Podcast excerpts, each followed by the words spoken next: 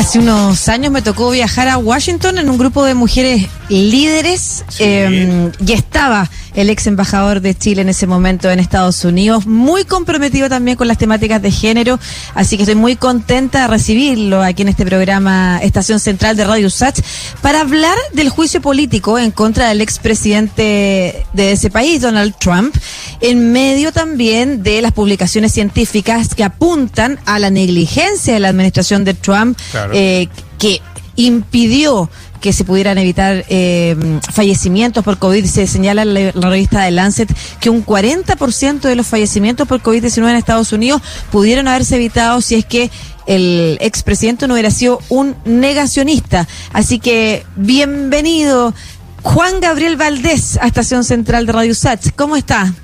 Muchas gracias, Lucía. Mucho gusto. Mucho, muy bien, muchas gracias. Un saludo, Marcelo. Igualmente, embajador.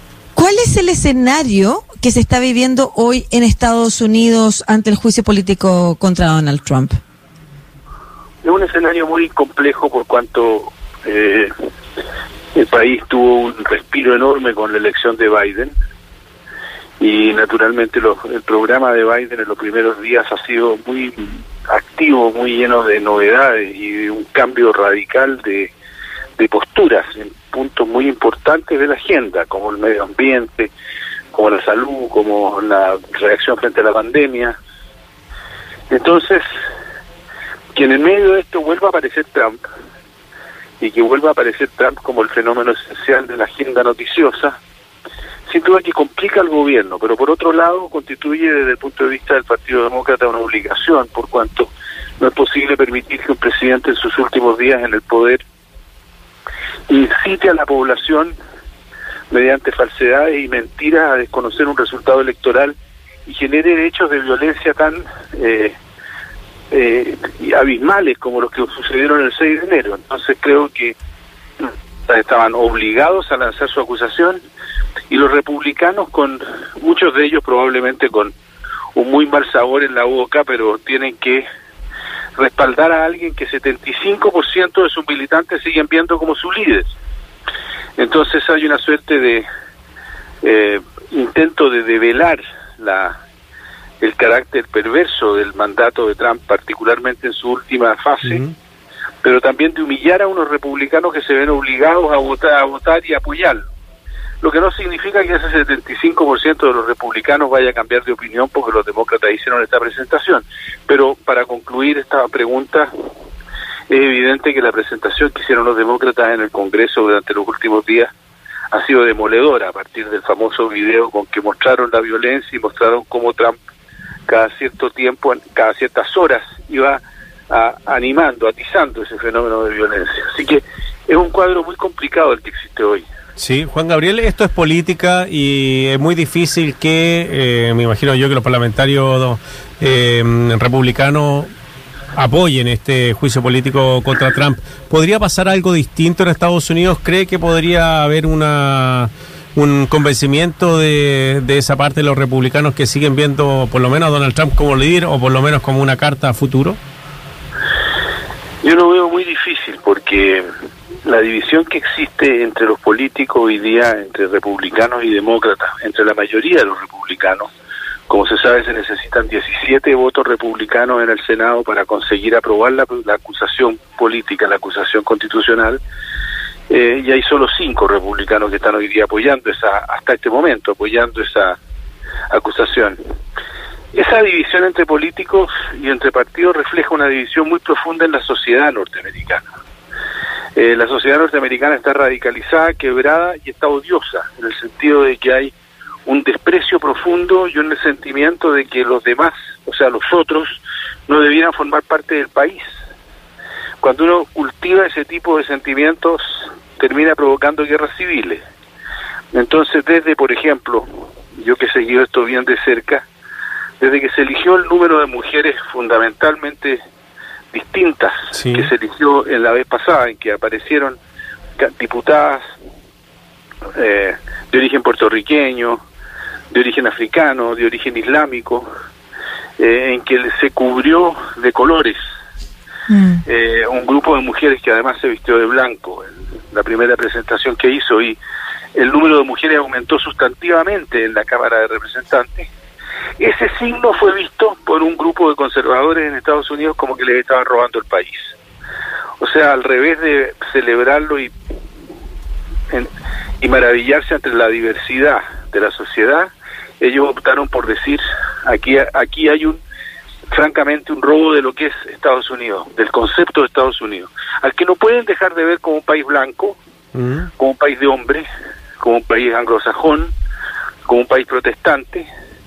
Entonces, en ese cuadro, obviamente que ese tipo de reacción está provocando una violencia interna que hace difícil que la acusación contra Trump sea medida en sus propios méritos, sino que tiende a ser reflejada o tiende a ser leída en un cuadro de gran polarización y de gran división interna. Sí, es como un, un túnel sin salida, porque por una parte, el, no es imposible no para el Partido Demócrata presentar esta acusación, pero podría incluso salir fortalecido Donald Trump y el trumpismo. Bueno, el punto es este, que ahí hay una pregunta que es muy justa y muy importante porque si uno mira la historia de los fascismos, por ejemplo, en el periodo de la, el periodo previo a la Segunda Guerra Mundial, la victimización del líder fue uno de los permanentes recursos que utilizaron para poder mantener unida a su grupo. O sea, lo que no me cabe duda a mí es que esto va a provocar repulsión en una mayoría de los norteamericanos, este proceso, porque han mostrado lo que es Trump. Pero por otro lado, también va a mostrar un grado de cohesión mayor y de fuerza de los grupos de los grupos minoritarios que apoyan a Trump pero que son muy movilizados. Por lo tanto, creo que efectivamente es cierto que Trump en sus grupos va a salir favorecido y va a seguir jugando un papel de víctima que ha jugado en todos los terrenos, porque también lo jugó como empresario, cuando quebró, cuando estafó, cuando dejó de pagar a sus empleados, por ejemplo, en la quiebra del casino de Atlantic City. Bueno, en ese cuadro él era la víctima, no era el abusador que estaba cometiendo un desfalco como empresario y en un fracaso, sino que al revés, él estaba quejándose de los bancos, estaba quejándose de quienes le habían restado el crédito, estaba quejándose de quienes lo habían estafado a él. Entonces siempre ha logrado, y esto es un talento comunicacional que sin duda tiene, también lo tuvo Mussolini, digamos, eh, él manifiesta esta permanente tendencia a victimizarse y lo va a usar ahora. Supe que estaba jugando golf ayer en, en, Miami y naturalmente que eso eh, llena de felicidad sus partidario, su indiferencia ante este proceso. Eh, estamos conversando con el ex embajador de Chile en Estados Unidos, Juan Gabriel eh, Valdés, eh, sobre la situación que se vive en ese país con bueno la acusación en contra del presidente Trump. Usted decía que el presidente Biden había entrado muy bien con, con algunas propuestas también y también con la eliminación de algunas, no sé cómo se llaman, leyes o normas promulgadas por, por el presidente Trump, decretos, claro. el tema de los inmigrantes, de la situación con México, con América Latina, ¿usted la ve de mejor, de mejor forma con la llegada del presidente Biden, la relación con estos países? Sí, claro, en la medida de lo posible, como se dice. o sea, yo creo que efectivamente Estados Unidos, a este gobierno va a cambiar muchísimo su política respecto de inmigración. Ya de hecho ha reconocido a todos los que nacieron en Estados Unidos como norteamericanos y por lo tanto también a la gente que llegó a los dos o tres años, que se llaman los dreamers, los soñadores, los niños que llegaron a esa edad que se les negaba y se les había expulsado incluso, hoy día se están reconociendo como norteamericanos es decir, ha cambiado la política migratoria. Ahora, para él, Biden sabe muy bien, y a mí me consta eso, porque lo conversé con él, que la única solución es el desarrollo de el Triángulo Norte, vale decir El Salvador, Guatemala, Honduras, y la capacidad que tengan ellos de retener con puestos de trabajo a sus ciudadanos en sus países y de eliminar la violencia. No cabe la menor duda que es una tarea muy difícil, pero él tiene un plan de ayuda y de cooperación en el cual quieren volver a toda América Latina, porque quisiera que gran parte de ese proceso lo hicieran latinoamericanos, en el sentido de generar un cuadro de colaboración que permita eh, ayudar a construir instituciones en esos países. Bueno, eh, es una idea, eh, sin duda que no tiene nada que ver con lo que quería Trump, que quería construir un muro. Entonces creo que hay un cambio. Lo mismo en medio ambiente. Lo primero que hizo Trump fue adherir al Acuerdo de París. Eh, ha terminado con la ocupación de los parques nacionales que Trump está autorizando para buscar petróleo, particularmente en el norte. Es decir, lo que se comentaba al principio, la indiferencia de Trump ante el tema de la COVID, su negacionismo es idéntico en otras áreas. Es un negacionismo respecto a los derechos de las mujeres, es un negacionismo respecto del medio ambiente y del calentamiento de la atmósfera, es un negacionismo conservador reaccionario ante casi todos los fenómenos que están preocupando a la humanidad hoy día. Por eso que se retiró o quisiera retirarse de Naciones Unidas, eh, mandó, digamos, es la primera vez que yo veo que Estados Unidos no tiene embajador en Naciones Unidas. Durante no sé cuánto tiempo no hubo embajador de Estados Unidos. Y acá tampoco, pues. Entonces, aquí tampoco, sí, claro. Entonces, naturalmente que eso se está reconstruyendo y creo que Biden da esperanza de que eso se va a lograr. Pero no se consigue solo en cuatro años, ah, requiere más tiempo. Sí, y ahí eh, eh, tengo una preocupación. Hay algo que ha estado de fondo en esta conversación. Eh, primero, Trump no es solo él representa una fuerza que crece en la ciudadanía. A nosotros se nos olvida la historia y, creemos que estamos muy lejos de guerras civiles. De, en Estados Unidos pensaban que estaban lejísimos de un intento de golpe de Estado, que eso no iba a pasar y que se puede controlar de la desestabilización de la democracia. Yo lo vi a usted, Juan, Juan Gabriel, en el, en el documental sobre su padre. Y ahí usted contaba como previo al golpe de Estado, eh, usted siendo muy joven y perteneciendo también a movimientos eh, del 68 en adelante, era, había sido advertido por su padre de lo frágil que era la democracia. Si acaso no podíamos ver lo cerca que es que una democracia se quiebre. Y se lo pregunto en los contextos de resurgimiento de estos movimientos ultrarreaccionarios, en la posibilidad de que en estos cuatro años no se logre revertir el crecimiento de ese, de ese grupo en Estados Unidos y también de los procesos de cambio que vivimos en Chile. No sé si usted nos puede dar una reflexión al respecto. Qué grande el tema, pero es verdad. Es decir, el tema está en que Trump puede ser el comienzo de algo, no el final de algo. Y eso es lo preocupante, ¿vale? Es decir, aquí hay un personaje que ha construido un grupo de, o ha ordenado tendencias que estaban presentes en la sociedad americana, que son profundamente antidemocráticas y que tienen un uso de la violencia como una práctica principal. Y esa gente tiende a estar particularmente vinculada a sectores que son cercanos a las armas, que como en Estados Unidos se sabe, como se sabe, son en Estados Unidos abiertas al consumo, al consumo de la gente. Están en el supermercado las ametralladoras. Entonces, naturalmente que en ese cuadro, la posibilidad que el Partido Republicano se quiebre y se cree un grupo que tiende a ser no mayoritario, pero muy movilizado y con mucha fuerza, eso lo hemos visto en los países donde se ha impuesto el fascismo. Eh, ninguno de los movimientos fascistas o nazistas fueron mayoritarios desde un punto de vista electoral, salvo por combinaciones absolutamente casuales en las cuales recibieron el apoyo de los sectores conservadores. Por eso que es tan grave que los sectores liberales de derecha o conservadores tradicionales se alíen con grupos violentos y con grupos que en el fondo no descartan el uso de la violencia en el proceso político, como ha pasado en Chile con las alianzas que hizo la derecha con Castro. Entonces creo que ahí se está corriendo un riesgo muy evidente que está repitiendo fenómenos que ocurrieron en otros países. Y yo creo que si Biden no afirma el proceso y no logra construir una mayoría que se establezca políticamente, que se plantee objetivos razonables, que no pida la luna en la mano mañana en la mañana, sino que entienda que tiene que ir asentando el proceso, bien podemos encontrarnos con que en cuatro años más o es el mismo Trump o es otro Trump, que puede ser más inteligente incluso.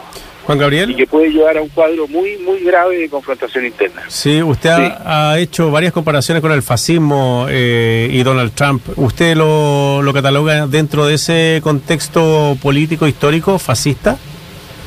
Mira, yo voy a contestarte con una anécdota. Eh, hace una semana atrás yo estuve conversando largo con, estuvimos en una sesión de, trabajo del Instituto de Estudios Internacionales de la Chile con un profesor norteamericano de mucho prestigio. Y entonces apareció esta discusión. Y él dijo de repente, mire, dijo, yo soy judío de Nueva York. Y yo he vivido en Brooklyn, la mayor parte de mi vida. Y yo sé distinguir un gángster de uno que no es. Aquí ni siquiera estamos hablando del fascismo Mussolini, aquí estamos hablando de un gángster. Es decir, lo que se mueve como el mob. El mob en Estados Unidos es el grupo de individuos rodea a un gángster y lo protege. Y por lo tanto es eso lo que estamos hablando. Pero el problema está en que ese, ese mob, ese grupo de, de, con, con, concepto de, eh, el uso del delito como parte fundamental de su acción política, está arrastrando a grupos de toda naturaleza en Estados Unidos que creen todo tipo de conspiraciones y que creen, además tienen una fe religiosa que bordea el fanatismo y que sienten que ellos están en un cuadro en el cual les robaron el país. Ese fenómeno es el que está ocurriendo. Ahora, obviamente tiene parecidos a lo que fue, por ejemplo, el comienzo de Mussolini y la forma como Mussolini se instaló en Italia. Pero todavía estamos en el, estamos en el siglo XXI, no estamos en la mitad del siglo XX o comienzo del siglo XX y naturalmente que las comparaciones son siempre tienen límites, pero me parece a mí que uno no puede dejar de pensar en el surgimiento del fascismo cuando uno ve el deterioro grave de la democracia y de ciertos principios que hay que son básicos a la democracia que están ocurriendo en Estados Unidos. Juan Gabriel también hizo una o vinculó la materia de la que hemos estado conversando a la alianza que hace la derecha en Chile con el movimiento de Cast. Y quisiera, para terminar, que usted hiciera una reflexión también sobre el proceso que estamos viviendo en el país, eh, porque es un proceso frágil, porque no sabemos en realidad hacia dónde nos conduce. Esperamos que nos conduzca a algo mejor, pero estos procesos siempre pueden terminar en cualquier otro lugar que no fue el que pensamos. Y, y, por eso también me gustaría su reflexión respecto de a qué tenemos que estar atentos para proteger la democracia y el avance de los derechos en Chile. Yo creo que yo soy muy optimista respecto al proceso chileno, pero me doy cuenta de que es muy frágil y que tiene eh, riesgos al frente que hay que evitar. Y esos riesgos tienen que llevarnos a pensar que el respeto en el trato, que cosas bien elementales que hemos olvidado, el uso del lenguaje, yo he visto candidaturas presidenciales que usan un lenguaje que son absolutamente incalificables desde el punto de vista de lo que es la dignidad del cargo al que aspiran y el tipo de relación que uno tiene que tener con la ciudadanía. Entonces me, me digo, ¿hasta qué punto se entiende que el proceso que tenemos es frágil, que la gente está muy enojada, que hay una injusticia estructural en Chile que hay que enfrentar? y que la mejor manera de enfrentar la, estructura, la, la, la, la, injusticia estructural que tiene la sociedad chilena no es con ira, sino que es con grandes acuerdos y reflexiones sobre cómo enfrentar esto de verdad. Me impresiona la, la indiferencia de la derecha a ese tipo de visiones humanitarias. Yo he visto uh, con escándalo, la verdad, ese, ese espectáculo de, de, la gente vestida con overol blanco subiendo aviones antes de ayer. Sí. Me dice más que sobre la inmigración, sobre el criterio de quienes están en el gobierno, porque me parece que es una demostración de insensibilidad y de inhumanidad que no tiene parangón. No lo conozco antes en la historia de Chile, salvo en el periodo de la dictadura, naturalmente. Entonces creo que hay que tener cuidado con eso y siento que todos tenemos que entender que hay ciertos extremos que no valen. Hay, la sociedad se construye sobre la base de grandes acuerdos, pero tiene que haber una claridad respecto al tema de los extremos cuando la señora Merkel dice que jamás su partido, que es un partido de derecha, digámosla claramente, eh, la democracia cristiana en Alemania no es ni siquiera de centro derecha, hay sectores de derecha, claro, pero que jamás van a firmar un pacto con gente que esté en postura radical de ultraderecha y que defienda dictadura, lo está diciendo claramente, bueno, aquí no le hicieron caso. Aquí los sectores de derecha prefirieron entenderse para un acuerdo político electoral con sectores de ultraderecha y creo que ese es un costo que van a pagar, pero que hay que impedir que lo paguemos todos. Claro. Por lo cual nosotros no tenemos que cometer el mismo error. Juan Gabriel eh, Valdés, ex embajador de Chile en Estados Unidos y también ex canciller de la República. Que le vaya muy bien, Juan Gabriel, y muchas gracias por su tiempo. Muchas gracias a ustedes, gusto escucharlos. Igualmente, hasta luego. Hasta luego. Igualmente. Hasta luego. Ya, adiós.